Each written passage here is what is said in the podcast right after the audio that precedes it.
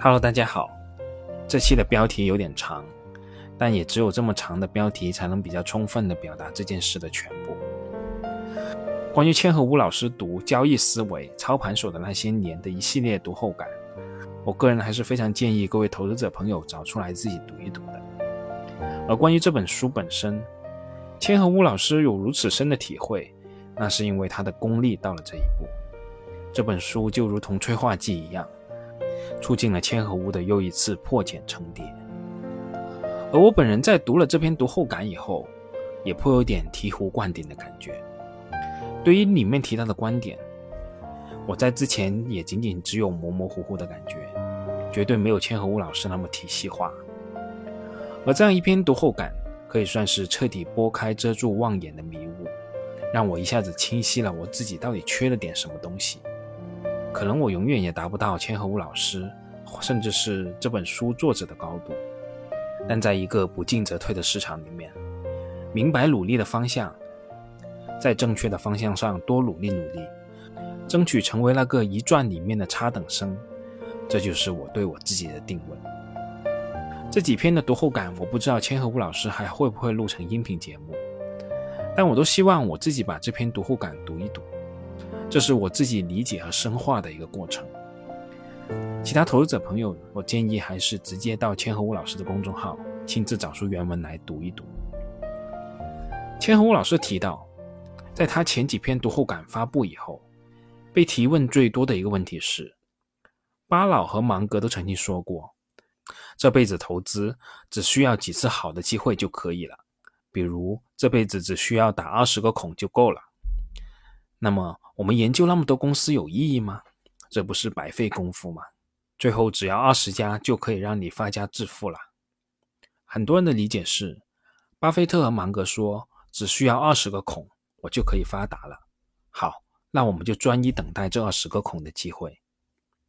但千和乌老师认为这是不对的，按照这样做是做不到的。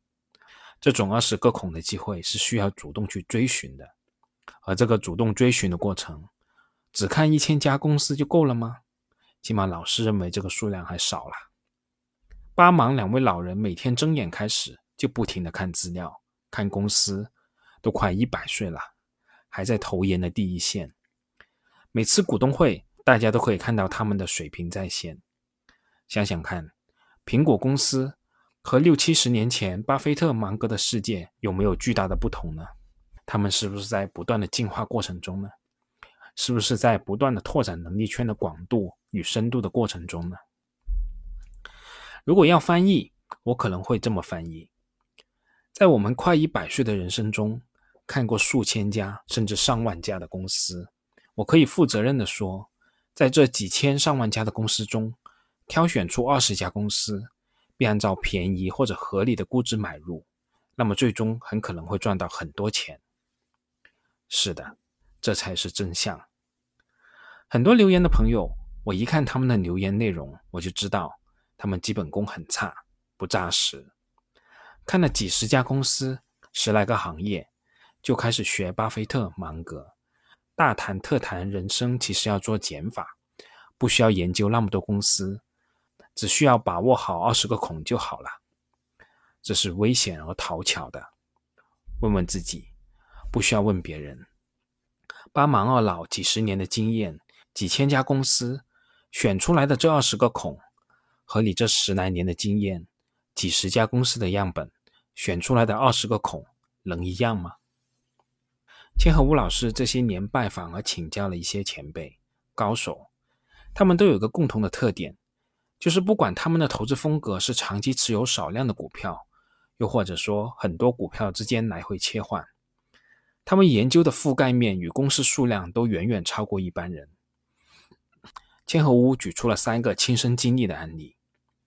第一个案例，千和屋参加了一些前辈的聚会，他们聊股票，千和屋就在旁边听。这些前辈全部不聊公司的名称，全部都是聊股票代码。千和屋在旁边点开雪球 APP，拼命的找这家公司啊，然后看数据，哎，又换了下一家。再找，忙活了一个下午。第二个亲身经历的案例，千和屋曾经和一位年长一些的朋友一起去调研。这位朋友跟千和屋说，他每天看大量的财报，看到都要吐了。他可是一位五十来岁的前辈啊，如果换做普通人，应该是钓钓鱼、跑跑步的节奏了。他还是每天的大量看公司，不停的弯腰翻石头。有一天，一群投资者朋友聊到凌晨，他和另一位也是收益非常高的前辈聊某个行业，他们口中直接就报数据，完全不用查资料。为啥这件事会令千和屋印象深刻呢？因为说到一些数据，现场有人就拿出手机来查，都是对的，全部都印在脑海中。说到这里，其实我本人也有点感想。我见过不少上市公司的掌舵者和创始人，他们无一例外可以对公司和行业的数据脱口而出，而这几位前辈的做法，完全可以真正称得上是把这些企业当作是自己的企业了。第三个亲身经历的案例是千和屋去一位前辈家里请教，前辈说要去重点看一下这两年增速百分之五十至一百的行业与企业。好好挖掘一下。当时千和屋还愣神呢，心里想：这三年会有什么行业呢？不爆雷、不下降就谢天谢地了。千和屋这一愣神，眼神一飘忽，前辈就明白了。他说：“你没有研究过吧？”千和屋还说：“那不就是疫情受益股吗？那也不长久啊。”这位前辈说：“你没有研究过，功课不扎实。”去研究吧，不是疫情受益股，有很多年增速百分之五十至一百。他们招了一群研究员，天天就研究这些东西。他的产品今年收益率接近百分之四十左右。这些案例都是千和吴老师亲身经历的切身体会。很多人，尤其是初学者，又或者说初学一年之后，将他们的经验用了十年的老手。把自己牢牢的禁锢在一个框架里面，这个框框由巴菲特和芒格等一众大师的语录组成，牢不可破。然后他们就自己待在这里面，并试图让自己相信，孙悟空为自己画了一个圈，自己就是唐僧。其实道理也很简单，试想你的人生就靠二十个孔实现最终的目标，你自己琢磨。你研究这几十家公司。然后这其中就能碰中二十个孔，这个几率是不是有点太高了？高的有点不切实际。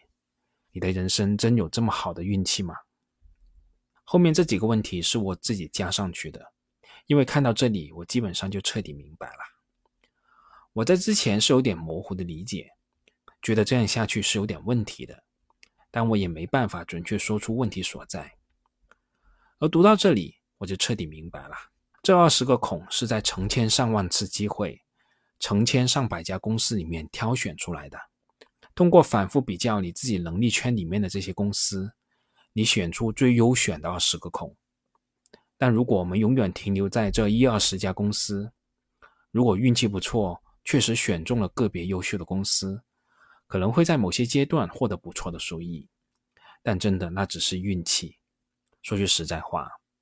外面的环境已经卷到什么程度，也不用我多说。我们真可能就凭借那几句在几十年前出版的书上的语录，就能赚到钱吗？你凭啥呢？千和屋老师说，一方面是懒惰，另一方面是畏难。能力圈窄小的前提下，无论你挖掘的多么深刻，所谓的能力圈有多深，都无法抵挡能力圈过窄的弊端。这里面不仅仅是涉及股票、涉及行业的问题，还涉及投资工具的问题，比如可转债等等这些其他工具。其实有心的朋友看看这两年可转债的情况，就知道我的意思了。再者就是蔚蓝，因为突然一下要从几十家公司变成几百家、上千家的公司，是对自己内心巨大的冲击。很多人会怀疑。到底这有什么用？由于自己内心的畏难，从而变成了抵制派。从内心的抵制，觉得研究多了没用，最后还是那几家公司，白费功夫。很多人不愿意尝试，天天拿出巴菲特、芒格的语录来安慰自己，论证自己每天原地踏步是对的，有二老的语录来背书。话说，说出这些语录的二老，可是拼了老命在进化呀。我们咋没看见二老停滞下来呢？他们不断的研究公司行业，两位加起来快两百岁的人，是当今世界上最大的科技股之一的重仓股东。比如说，他们最近又新进投资了台积电。他们怎么不停止扩张自己能力圈呢？我们不是整天说听其言，但更要观其行吗？那么这两位老人到底又是怎么做的呢？当然了。我这里前面说到的只是我自己体会最深的一个点。千和屋老师这篇读后感原文很长，内容也很多，大家最好还是自己找原文来读一读。好啦，我们这次这么多，我们下次再见吧。本节目仅作为我个人投资的记录，所谈及的投资标的不涉及任何形式的推荐，请独立思考并自担风险。